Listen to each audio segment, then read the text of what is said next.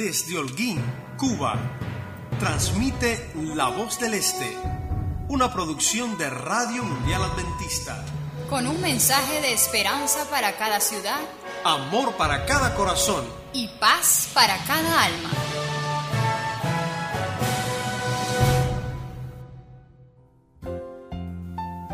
Buenos días, amigo, amiga. Qué bueno que nos escuchas y nos dejas entrar en tu hogar. Queremos permanecer bien cerca de ti, hacernos parte de tu día a día y de tu historia. ¿Qué crees? Estamos orando para que aceptes la invitación.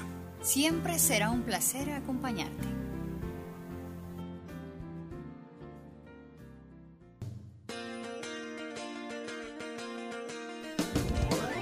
La vida es un viaje para disfrutar. Pero antes, rellena tu mochila con sabiduría, Servicio, astucia. mucho amor. Invita a Jesús para que sea tu compañero de viaje. Esta tiene que ser Tu mejor aventura. Hola conquistadores, soy Kenneth David Montes de Oca y les traigo una propuesta. ¿Qué mejor momento para que aprendamos un poco más ahora que tenemos que estar en casa? Quiero hacer de este tiempo un encuentro para juntos aprender las especialidades de nuestras clases. Esta vez compartiremos la especialidad de aves, que nos puede servir para las clases de amigo, compañero y explorador. Número 1. Hacer una lista de 20 especies de aves silvestres que se hayan observado e identificado personalmente. Número 2. Hacer una lista del mayor número de especies vistas en un solo día. Número 3. ¿Qué hábito de vuelo tiene gavilán? ¿Qué lo distingue de otras aves de, de su tamaño? Pues esta ave revuela sobre el punto antes de posarse. Esto puede observarse desde la orilla de las carreteras y en los campos abiertos. ¿Cómo transporta el águila su alimento? Pues muy fácil, en las garras. ¿En qué consiste su alimento? Bueno, principalmente en gorriones, pinzones, herrerillos y tordos. Número 4. Nombrar dos o más aves expertas en remontar vuelo. Pues estas son el águila calva, halcón peregrino, halcones, águila americana y buitre. ¿Qué ave puede volar hacia atrás? El colibrí, también conocido como pájaro mosca. ¿Qué ave doble pescuezo formando una S cuando vuela? Muy fácil, la garza. Número 5. Nombrar dos o más aves de tu localidad. Aquí podemos encontrar a las que se alimentan mientras vuelan, que son los orzales y las golondrinas. También las que se alimentan sobre el terreno, los corriones y los toes. Y por último, las que se alimentan en las cortezas de los árboles, los pájaros carpinteros y los picamaderos. Número 6. Localizar, describir, dibujar o fotografiar cinco nidos de aves e identificar qué ave lo hizo. Comparto de lo que se sabe por investigaciones de amantes y especialistas de las aves que hay disímiles de curiosidades en torno a las mismas que podemos aprender. Escucha bien que te hablaré de cinco curiosas aves. Primero que todo, la lechuza madriguera. Hace la mayoría de las veces su nido en las madrigueras que dejan las marmotas de las praderas y los tejones. De este comportamiento gana su propio nombre, y a veces cava túneles para hacer su propio nido. La oropéndula. Construye su nido en forma de saco, colgado de las ramas de los árboles, y algunos pueden llegar a, medir hasta 6 pies de largo. Curioso, ¿verdad? Lo hacen con hierbas y todo tipo de fibras de plantas, y hasta hilos o fibras de desechos. Por tercera, los flamencos. Hacen su nido arañando el nodo, hasta formar una pila en forma de cono, y luego forman una hendidura en el extremo más alto donde depositan sus huevos. El águila calva fabrica su nido en ricos escarpados, en salientes de las montañas o en lo alto de las copas de los árboles, y sus nidos son muy desordenados. Por último, los pájaros carpinteros cortan huecos en los árboles para hacer su nido. Esto puede tener de 6 a 10 pulgadas de profundidad. Carecen de revestimiento y solo dejan pequeñitos pedacitos de madera. Número 7. Escribir y poder expresar verbalmente tres maneras en que muestra el amor y el propósito de Dios en la creación de las aves. En la Biblia habla, en Mateo 6:26, no cae ni un pajarillo al suelo sin que Dios lo sepa. Y el hombre es mucho más importante que cualquier pajarillo. El Señor creó las aves hermosas para nuestro gozo y para mostrarnos su amor. El Señor guía nuestra vida del mismo modo que dirige las aves en sus migraciones para escapar del frío invierno. Número 8. Construya un comedero para aves y observe por cinco días los pájaros que acuden al mismo. Como puedes escuchar, hay muchísimo que aprender de todo el ingenio maravilloso de que nuestro Dios dotó a cada una de las criaturas que salieron de la inigualable creación. No dudes en buscar información o contactar con personas de tu iglesia o comunidad que pueden ampliar tu saber. No olvides que aprendemos para servir a Dios y a la humanidad. Nos vemos en una próxima. Hasta pronto.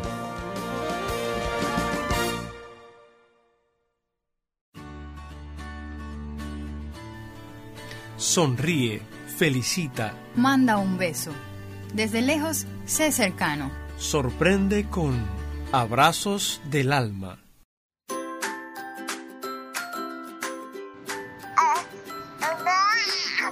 Un saludo de bebé Caleb para su papi. Raicito y Sofía le mandan muchos saludos a nuestras amigas Yailie y Aileen. Las quiero mucho.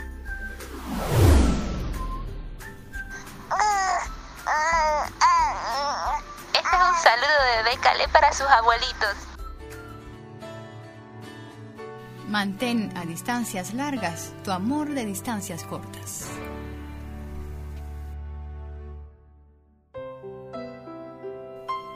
A solas con Dios. Un momento para abrir el corazón y confortar el alma. Porque el Dios que escucha recompensa siempre a todo el que lo busca.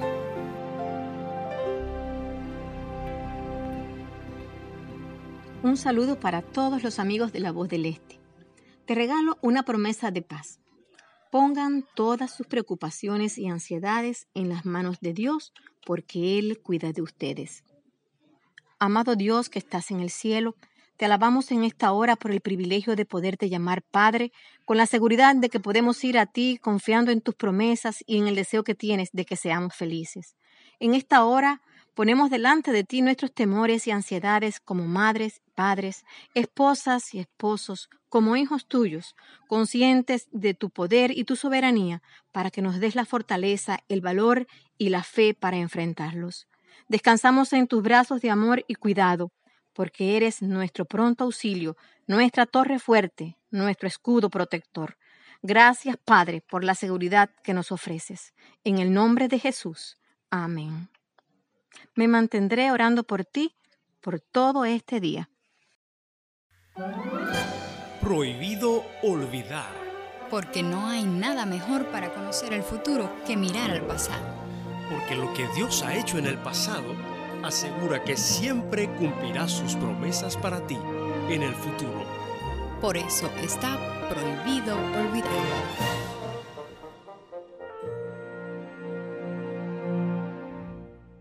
Hola joven, qué placer encontrarme contigo por los senderos de la historia. ¿Y tú?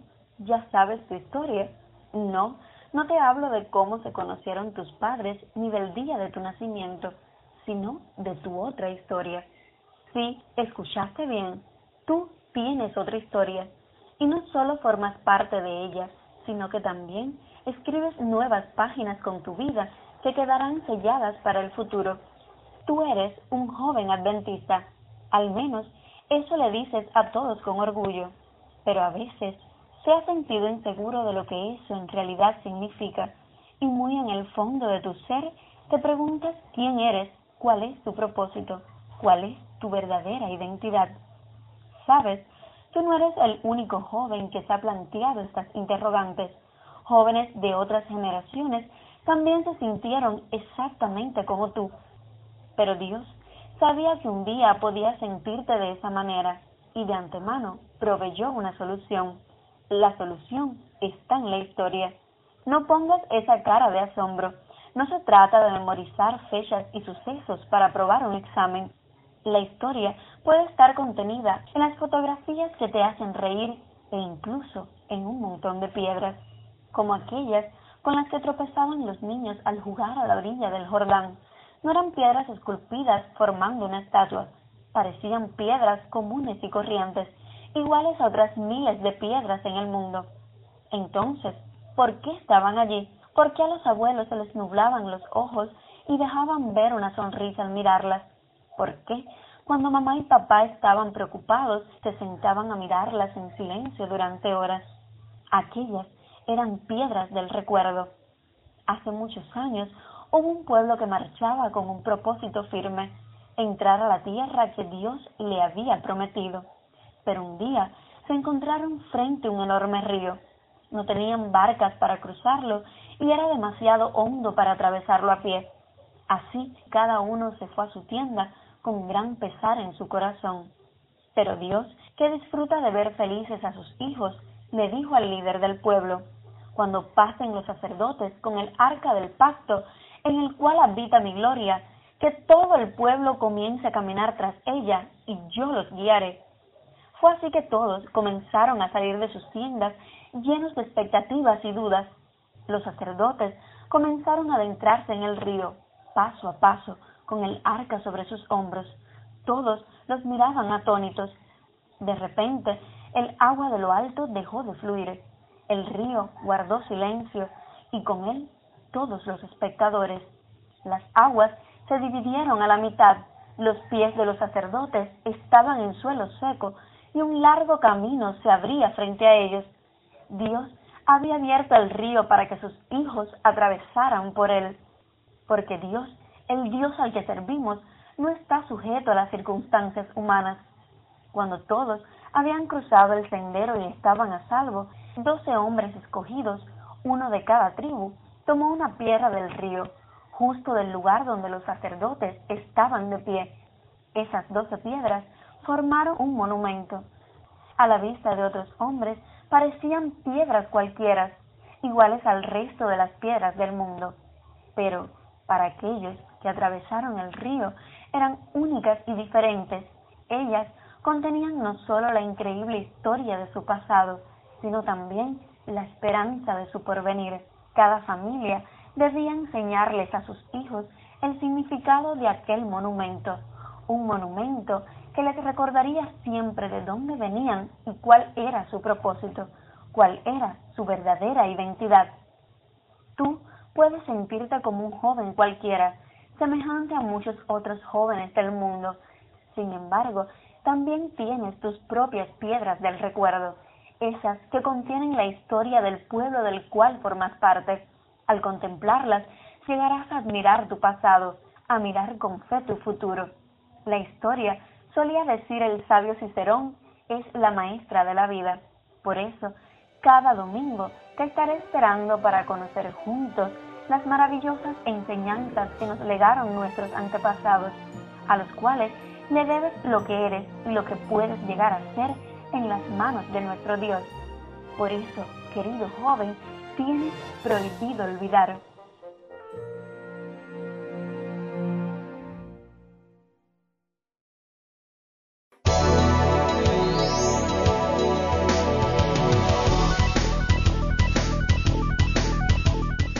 Acuérdate.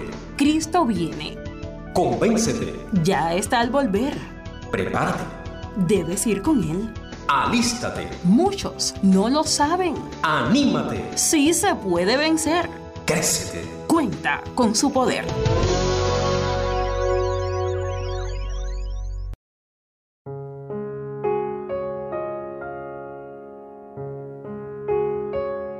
Porque yo sé muy bien los planes que tengo para ti, dice el Señor. Planes de bienestar y no de calamidad, para que tengas un futuro y una esperanza.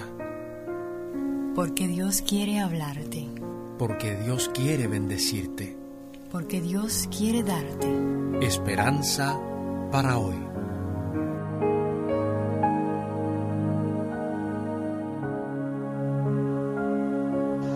Hola, hola muchachos, ¿cómo les va? Espero que estén disfrutando el tiempo en casa. Había una calabacita en mi, infancia que decía los días de, de vacaciones se aprovechan, uno salta, uno corre, otro juega, frente al televisor otros se quedan, pero al fin hay que descansar. Descansar. ¿Qué estás haciendo todos estos días? Descansar, dormir, después descansar y estás tan cansado de dormir que ya no sabes eh, cómo recuperarte y tienes que descansar otra vez. ¿Qué hacer? ¿Será saludable hacer poco?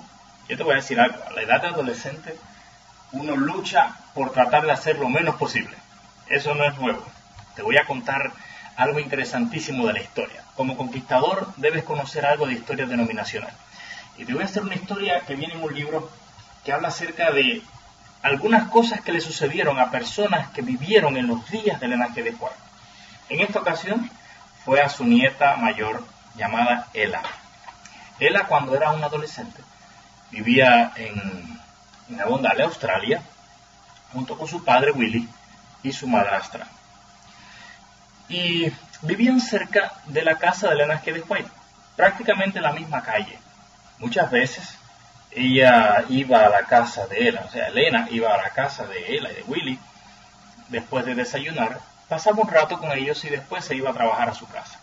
Como el colegio de Avondale todavía estaba eh, en sus comienzos, no había hoteles donde quedarse, por tanto, mucha gente constantemente se quedaba en la casa de Elena y cuando la casa ya estaba muy llena, se iban para la casa de Willy. Esto traía como resultado que mientras más personas hayan en la casa, había que preparar más comida y como había que preparar más comida, había que fregar más. El trabajo de Ella, quien te repito era una adolescente, era precisamente el de fregar las ollas. Pero no te imagines que fregaba con detergente como nosotros. No, el trabajo de ella era fregar las ollas pero por fuera y por dentro. En ese momento tenían una cocina muy grande de leña y cuando se cocina con leña las ollas por supuesto se tiznan. Y ella tenía afuera del patio como una, una fosa llena de arena y ahí tenía que llevar la olla, que era grande, y con, con arena darle con un cepillo, con un trapo, con arena y que la olla quedara bien limpia. Un día, ella oró a Dios. La oración que tal vez tú has hecho en algún momento. Ella dijo, Señor, revélale a mi abuela algún mensaje en el que le diga a mi madrastra o a mi papá que yo no tenga que trabajar tanto. Ella, aparte de eso, iba a la escuela. Así que ir a la escuela, hacer los quehaceres de la casa, ayudar en los quehaceres de la casa, para ella era un trabajo demasiado pesado. Imagínate tú ahora, pedirle a Dios que le diga a su abuela, la profeta, que está escribiendo libros importantes, ayudando al desarrollo de la iglesia, que le diga a su mamá que le dé menos trabajo. Bueno, él se fue a su casa. Y pocos días después, Elena llegó a la casa de ellos, como era costumbre, y le dijo, tengo un mensaje de Dios para la familia. Y como era costumbre, ella tomó a su hermana y a sus hermanitos gemelos y los llevó para el cuarto. Pero Elena, como nunca antes, le dijo, Ela, no te vayas, el mensaje también es para ti. Oh, Ela se quedó impresionada. Se sentó en la sala a escuchar a la abuela. Elena White comenzó a decirle a Willy, a su hijo, algunas cosas que Dios recomendaba que había que hacer en la obra. Le dijo también a su madre algunas cosas que Dios también creía, que le estaba diciendo, Dios decía que había que hacer para la obra. Y de momento le dice, Ela, tengo un mensaje que darte a ti también. Ya se asombró. Y le dijo, Ela, Dios me ha revelado que tú debes ayudar más a tu madre a llevar las pesadas cargas que ella lleva. Imagínense ustedes, él había orado para que Dios le revelara a su abuela, que le dijera a su mamá que no trabajara tanto. Y ahora el mensaje que la abuela le da a su mamá, o sea, a ella, es que ayude más a su mamá. Ella dice que se sintió tan decepcionada, se sintió brava, al punto de como adolescente al fin, mirar a Elena que de White y decirle, abuela, ¿eso lo inventaste tú o el ángel te lo dijo? ¡Qué atrevida! Y Elena la miró y le dijo, Ela, nunca digo ni escribo algo que el ángel no me haya revelado. La abuela se fue y ella se fue corriendo para su cuarto, se tiró encima de la cama y comenzó a llorar y a llorar y a llorar y a reclamarle a Dios. Y mientras lloraba, ella sintió que Dios le respondió. Sí, Dios respondió su oración. Lo interesante es que Dios no respondió lo que ella quería, pero respondió. ¿Sabes qué mensaje ella sintió en su corazón? Fue impresionada por la importante e interesante idea de que el Dios que dirige el universo, que dirige el cielo, que tiene control de todo lo que hay en la tierra y en todos los planetas creados, el que dirige los ángeles, se tomó el tiempo de hablarle a su abuela, su profeta, para darle el mensaje a una adolescente. No respondió lo que quería, pero respondió. Dos cosas quiero dejar, dejar en tu mente hoy. La primera, nunca creas, nunca intentes pasar la mayor cantidad de tiempo posible sin hacer nada. Dice Proverbios 13:4, el alma del perezoso desea y nada alcanza. ¿Lo escuchaste bien? El perezoso desea, pero nada alcanza. Y Proverbios 6:6 dice, ve a la hormiga, oh perezoso, mira sus caminos y sé sabio. ¿Tú quieres ser sabio? Pues imita a las hormigas. Las hormigas no se cansan de trabajar, siempre están trabajando. Y lo segundo que quiero dejarte en tu mente hoy es el mensaje de que Dios sí escucha todo lo que tú dices en oración. Todo. ¿Se preocupa Dios por las oraciones de los adolescentes? Claro que se preocupa. Al punto de en un momento de la historia hablarle a su profeta para que diera un mensaje al adolescente que pedía no hacer tantas cosas en la casa. ¿Qué estás tratando de hacer hoy? ¿Qué has hecho hoy? ¿En qué has sido útil esta semana? ¿Cómo has ayudado en tu casa en esta cuarentena necesaria en la que estamos viviendo? Yo te quiero invitar a que seas un conquistador útil en las manos de Dios, laborioso, ejemplo para tus padres, que seas la alegría de tu familia. Recuerda, el alma del perezoso desea, pero nada alcanza. Mas el alma de los diligentes será prosperada. Yo estoy seguro que tú tienes sueños y todos esos sueños son aspiraciones grandes, alcanzar grandes cosas, tener grandes logros y grandes metas alcanzadas. Nada de eso es malo. Pero para lograr todo eso, debes aprender desde hoy a ser diligente y trabajador. El Señor te bendiga y el Señor te, te guarde, conquistador. Que siempre seas un ejemplo de conquistador laborioso y útil donde quiera que estés. El Señor te bendiga.